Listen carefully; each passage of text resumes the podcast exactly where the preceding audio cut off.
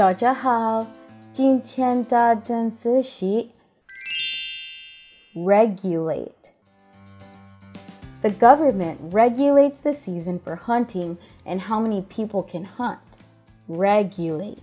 Let's take a closer look at the word regulate. R E G U L A T E. Regulate. Regulate means to control something by setting rules. So, when I say that the government regulates, I mean that they control and set the rules for the hunting season. Another example would be if you started your own company, you could regulate everything, meaning you could control everything. Now, how nice would that be? Okay, let's look at some example sentences using the word regulate.